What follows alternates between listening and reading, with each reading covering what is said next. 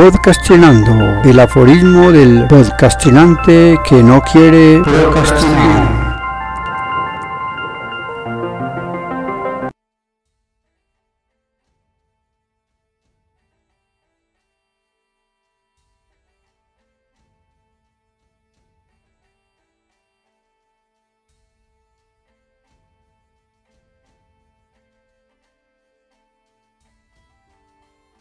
Aforismo número 18 de la segunda temporada, Introspección. No odies. Si lo haces, creas en tu interior agujeros negros que podrían incidir en los asuntos que interfieren en tu destino. Hechos dolorosos.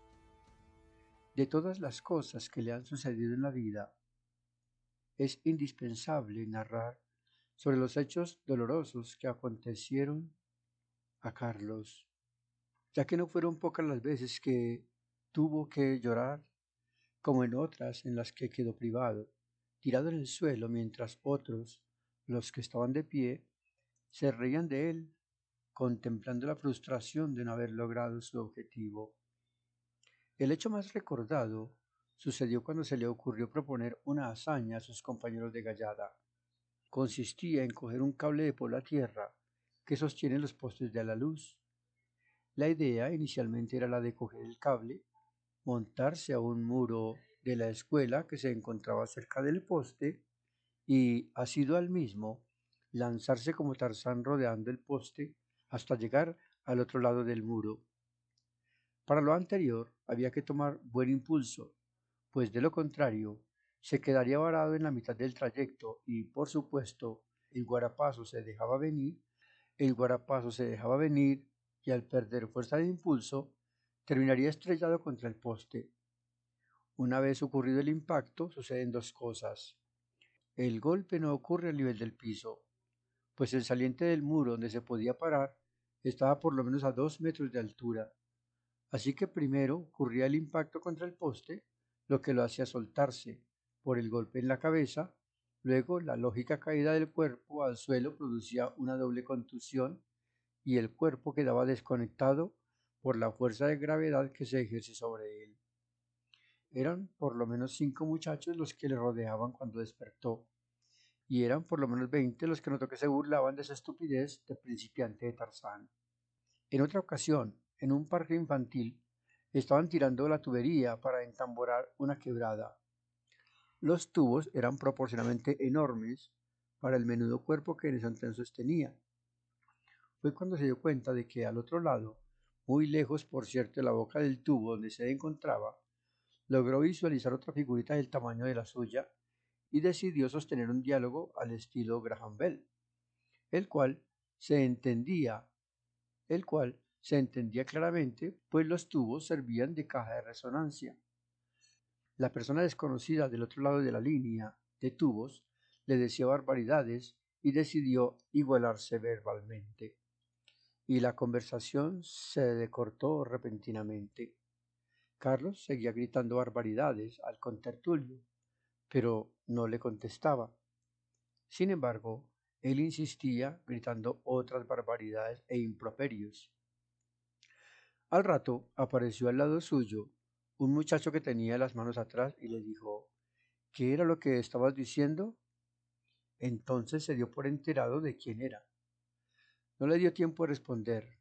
Le tiró dos puñados de arena en los ojos con tanta fuerza que creyó no iba a ser posible volver a ver. Se refregaba los ojos, echando cantidades considerables de lágrimas para poder limpiarlos. Afortunadamente, esa fue su única reacción violenta, pues de haberle encendido a golpes por su torpeza, no hubiera tenido tiempo ni la manera de defenderse. Al otro lado de la cordillera, también tuvo momentos de encuentros cuya reacción no fue tan agradable. Estaba recién llegado a la capital de la montaña cuando le invitaron a una fiesta en la parte baja del barrio Manrique. Se llamaba La Marina, sitio al que consideraba extremadamente peligroso por su fama de constantes asesinatos ocurridos allí pero iba con el hijo de la dueña de la casa y eso lo tranquilizó. Igual, cuando has prevenido la gente lo nota. Casi no bailaba por estar pendiente de los demás, y uno de ellos lo notó. En uno de los bailes le alcanzó a rozar la espalda con el codo. El otro lo miró de reojo, paró de bailar y lo encaró. Carlos le ofreció disculpas, que no había sido su intención, pero el otro no quedó conforme. De inmediato se retiró. Fue por un cuchillo, fue lo que escuchó decir. Llamó a su amigo a ver si lo defendía en caso de que fuera verdad, pero lo abandonó a su suerte. Tuvo que aprovechar un momento de bullicio por la celebración que se llevaba a cabo para salir del paso e irse a dormir en la casa que quedaba dos cuadras arriba. No pasó a mayores.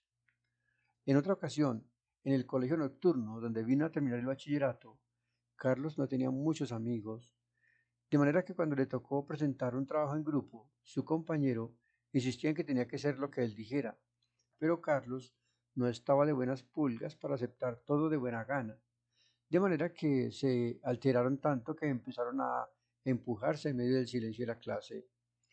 La situación se puso tan acalorada y tensa que el profesor los tuvo que llevar a rectoría para que calmaran sus rencillas.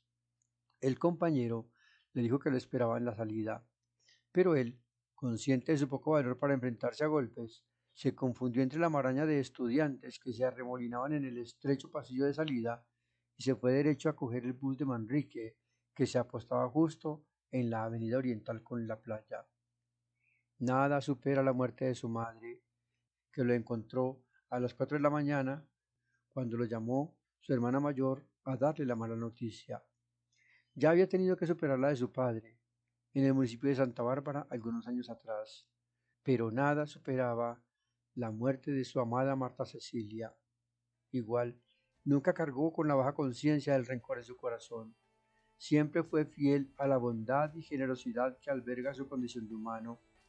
Consideraba que los enemigos son impaciencias del alma y ésta no necesita ser mortificada con pensamientos negativos que podrían incidir en todas y cada una de sus conductas.